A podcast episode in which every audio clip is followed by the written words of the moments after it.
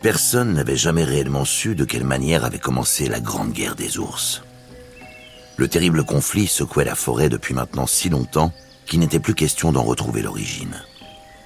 Tout ce que l'on savait, c'était qu'un jour, au milieu de la rivière toujours remplie de beaux saumons gras, deux ours d'un autre temps s'étaient disputés, pour une raison désormais oubliée à jamais.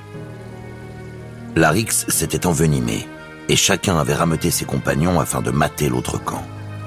De fil en aiguille, le conflit avait contaminé absolument tous les ours de la forêt, désormais divisés en deux camps, ceux de l'ouest de la rivière et ceux de l'est. Les années se suivaient et le sol tremblait toujours régulièrement des affrontements des ours sous les arbres et aux abords de la rivière. Leur grognement guerrier résonnait si fort que la mousse en tombait des rochers et que les branches mortes des arbres se brisaient sous les vibrations. Les combattants se tombaient dessus en petites bandes ou se faisaient face en larges batailles rangées et ne se séparaient que lorsque l'un des camps remportait clairement la manche sur leurs opposants. Ainsi, l'avantage passait de l'est à l'ouest, puis de l'ouest à l'est selon les semaines, les mois ou les années. Cependant, il semblait qu'aucun des deux camps ne parvenait à vaincre totalement l'autre. Aussi, la victoire finale et définitive demeurait-elle toujours en suspens, et on ne voyait pas venir la fin de la guerre. Seulement les ours, bien qu'énormes et redoutables, n'étaient pas les uniques habitants de la forêt. Il s'agissait d'une forêt comme les autres, emplie de dizaines d'espèces dont la vie se trouvait bouleversée par la grande guerre des ours. Certains, comme les cerfs ou les loups, s'étaient lassés du vacarme et de la crainte de se retrouver à tout moment au cœur d'une dangereuse mêlée. Ils avaient fini par laisser la forêt derrière eux, partis dans l'espoir de trouver meilleur habitat. D'autres, comme les loirs, les belettes et les musaraignes, s'étaient enfouis loin dans le sol et avaient construit de véritables villes souterraines. Elles y menaient une existence paisible et confortable, loin du tumulte de la surface. La plupart des oiseaux s'étaient contentés de bâtir leur nid quelques branches plus haut qu'à l'accoutumée et n'étaient pas trop troublés par les formidables combats dessous les branches. Et à vrai dire, il n'y avait plus que les renards pour se chagriner et souffrir de la situation. Les renards sont des êtres simples et charmants, qui aiment les terriers chauds, les jeux sous les fougères et les maraudes nocturnes dans les fourrés des environs. Mais par-dessus tout, ils apprécient les lieux familiers d'une génération à l'autre pour élever leurs petits au milieu des souvenirs de leurs aînés. Cette nature nostalgique des renards formait la principale raison de leur refus de s'enfuir de la forêt. Aussi restaient-ils coincés dans cette douloureuse situation, incapables de s'implanter ailleurs, mais épuisés de cette lutte sans fin qui empêchait toute sécurité, tout furetage ou toute exploration. Il fallait que les choses cessent, ou ce serait la fin de leur clan au sein de la forêt. Par chance, l'un d'entre eux allait faire honneur à la réputation de son espèce et user de la vieille ruse du peuple roux pour tenter d'enrayer le conflit.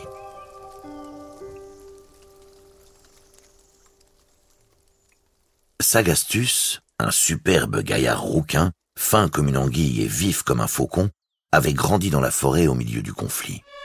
Il avait très tôt participé aux jeux dangereux auxquels s'essayent tous les renardeaux, consistant à s'approcher le plus près possible d'un affrontement d'ours et d'en revenir tout tremblant, mais sauf. Il se montrait particulièrement habile à ce jeu, provoquant de belles frayeurs à ses compagnons et plus encore à ses pauvres parents. Il ne s'était toutefois jamais arrêté, même passé l'enfance. Il avait ainsi développé une extraordinaire capacité à se fondre dans les sous-bois pour observer un combat aux premières loges, sans jamais se faire surprendre par les lutteurs. Dans le même temps, il avait longuement écouté les histoires des vieux renards qui depuis longtemps ne couraient plus entre les troncs et dont le poil tirait sur le gris. Ceux-ci racontaient d'étranges contes d'autrefois, décrivant un temps béni où la forêt n'était pas constamment déchirée par les luttes des ours. Aux oreilles de Sagastus, cela ressemblait à un doux rêve, et il ne voulut bien y croire que lorsque ses parents lui confirmèrent que, du temps de leur propre jeunesse, la guerre débutait à peine. Après cette révélation, Sagastus veilla toute une nuit, assis sur une haute colline coiffée de chênes qui dominait une grande partie des bois. Il vit et entendit plusieurs batailles éclater sous ses pattes et constata les horribles dégâts que celles-ci infligeaient à la forêt. Lorsque le matin se leva, le jeune renard put presque entendre le soupir de la forêt, épuisé, et souffrante de ses batailles. À cet instant, Sagastus prit sa décision. Il arrêterait la grande guerre des ours. Parce qu'il était de nature paisible et douce, il pensa tout d'abord qu'il serait peut-être possible de discuter avec les ours. Sans doute était-il trop occupé à se battre pour penser à régler leur querelle de manière moins brutale, et il se persuada qu'il pourrait jouer le rôle d'arbitre entre les deux camps. Mais il n'était qu'un jeune renard tout juste sorti de l'enfance, et il lui manquait la sagesse nécessaire à une telle responsabilité. Il lui fallait donc devenir plus sage pour satisfaire ses ambitions. À cette fin, il se rendit un soir au pied d'un très vieux frêne, dont l'on disait qu'entre ses racines coulait une source qui avait le don de rendre plus sage quiconque y boirait.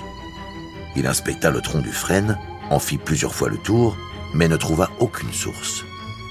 En revanche, il remarqua plusieurs pelotes rejetées par une chouette autour du tronc, et leva la tête afin de l'apercevoir.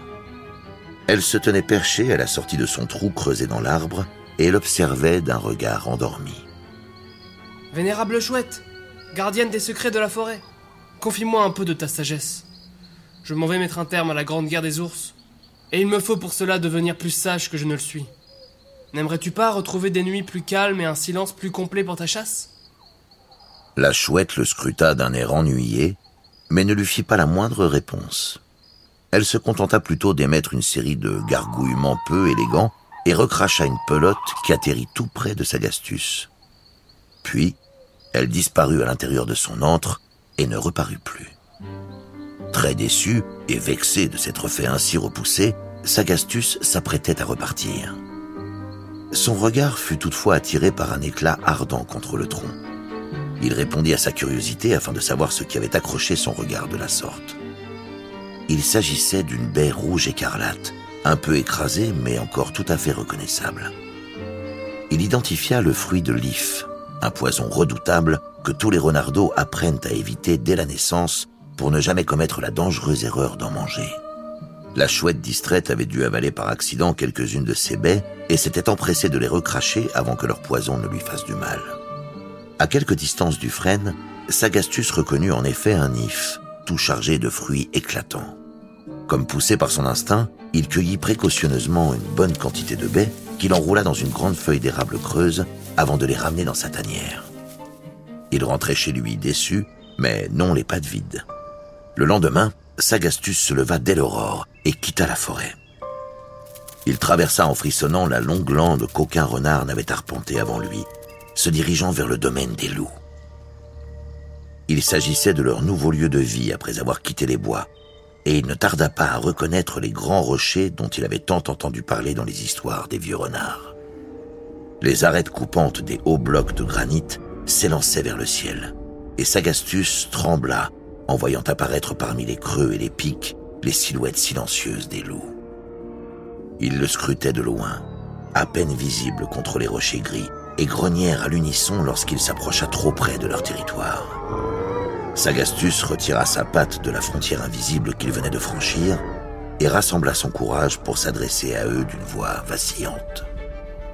Terrible loup, grand chasseur sous les cimes, je viens vous demander votre force. Il faut mettre un terme à la grande guerre des ours et ne plus les laisser voler de notre forêt. Revenez avec moi dans les bois et nous nous unirons pour les bannir loin. Entendant cette demande, les loups restèrent d'abord silencieux. Puis, ils se mirent à rire en longs jappements saccadés. Enfin, ils lui lancèrent leurs déchets.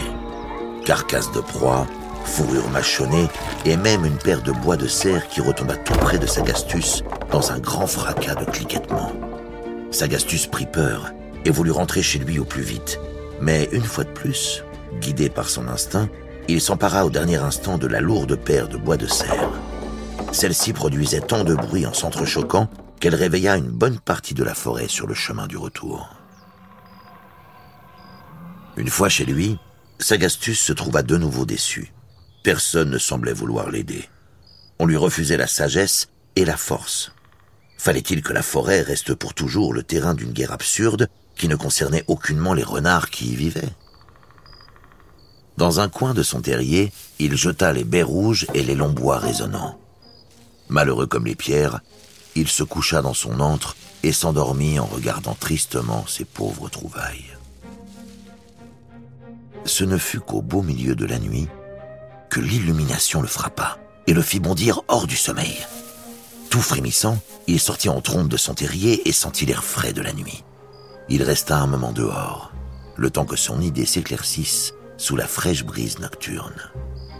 Puis il retourna dans son terrier obscur et scruta les formes imprécises des bois de serre et des baies empoisonnées. S'il n'avait ni force ni sagesse, il lui restait l'arme de tous les renards depuis la création du monde. Il lui restait la ruse. Le lendemain matin, Sagastus traîna avec difficulté les deux bois de serre jusqu'à la rivière, puis déplaça ses baies venimeuses d'if jusqu'à la rive, un peu plus en amont. Il attendit que le soleil monte haut dans le ciel et que les saumons gras soient bien visibles sous son éclat, puis déclencha son plan. Il se saisit des deux grands bois de serre et les frappa l'un contre l'autre, se démenant pour produire le plus de bruit possible. Bientôt, le tintamarre fit s'envoler tous les oiseaux des arbres et d'étaler les rares habitants des forêts. Mais surtout, il attira en trombe tous les ours des parages. Il s'appliqua tant et si bien à tintinabuler qu'il parvint à réunir sur les deux berges presque toute la population d'ours de la forêt. Ceux-ci, attroupés au complet autour de leur terrain de chasse et champ de bataille favoris, commencèrent bien entendu à s'invectiver. Pourquoi faites-vous tant de bruit? Nous n'en faisons aucun C'est vous qui nous provoquez avec votre vacarme Mensonge Encore une excuse pour nous chercher querelle et tenter de vous approprier la rivière. Lâche Vous cherchez à nous assourdir pour nous prendre par surprise Ils continuèrent sur ce ton, et Sagastus attendit qu'il se trouve sur le point de s'élancer au combat pour appliquer la seconde étape de son plan. Il remonta en amont de la rivière et y retrouva sa provision de baies d'if. Il en prit quelques-unes entre ses pattes et les écrasa jusqu'à en faire sortir une belle quantité de jus venimeux rouge vif sur la feuille d'érable creuse. Il alla ensuite la vider dans la rivière, qui se colora légèrement d'écarlate. Puis, il répéta l'opération jusqu'à l'épuisement de sa provision. Lorsqu'il eut terminé, le courant était tout imbibé de poison d'if. Ceci fait, Sagastus se percha sur une pierre de la rive et attendit, priant pour que son plan fonctionne. Les saumons, paniqués par tout ce venin qui coulait dans l'eau, s'enfuirent à toute allure vers l'aval de la rivière. Ils nageaient de toute leur force, espérant échapper à la marée toxique. Sagastus, trop heureux de voir sa stratégie couronnée de succès, suivit leur fuite en avant. Il se cacha au moment où l'immense banc de saumons terrifiés passa sous le nez des ours attroupés de part et d'autre de la rivière. Alors qu'ils se trouvaient sur le point d'en venir aux pattes, ceux qui se trouvaient déjà engagés dans la rivière virent passer, médusés, une incroyable quantité de précieux saumons argentés.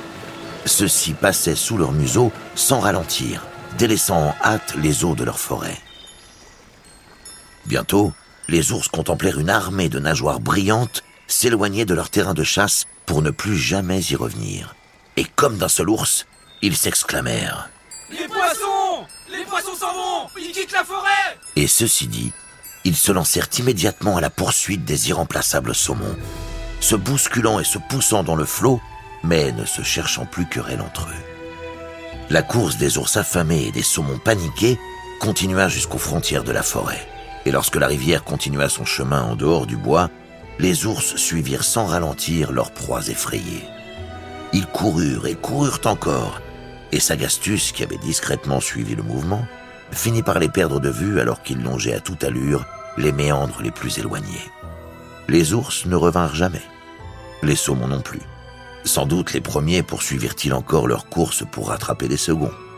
Toujours est-il que la forêt retrouva sa paix, et que les renards purent à nouveau l'habiter et s'y ébattre sans aucun risque. Sagastus fut admiré et fêté comme le libérateur des bois. On le surnomma la terreur des ours, le berger des saumons ou encore le faiseur de pièges. Mais de tout cela, il ne se soucia aucunement. De nos jours, les renards ont retrouvé toute leur liberté sous les fougères et entre les troncs. Ils courent, jouent, dorment et chassent où bon leur semble et on peut parfois voir leur pelage enflammé scintiller brièvement sous le soleil ou devant les reflets de la rivière. Mais surtout, lorsqu'ils se réunissent le soir, ils ne se racontent plus guère la grande guerre des ours. À la place, ils évoquent et cultivent des contes célébrant la ruse, la plus grande qualité du peuple roux des renards.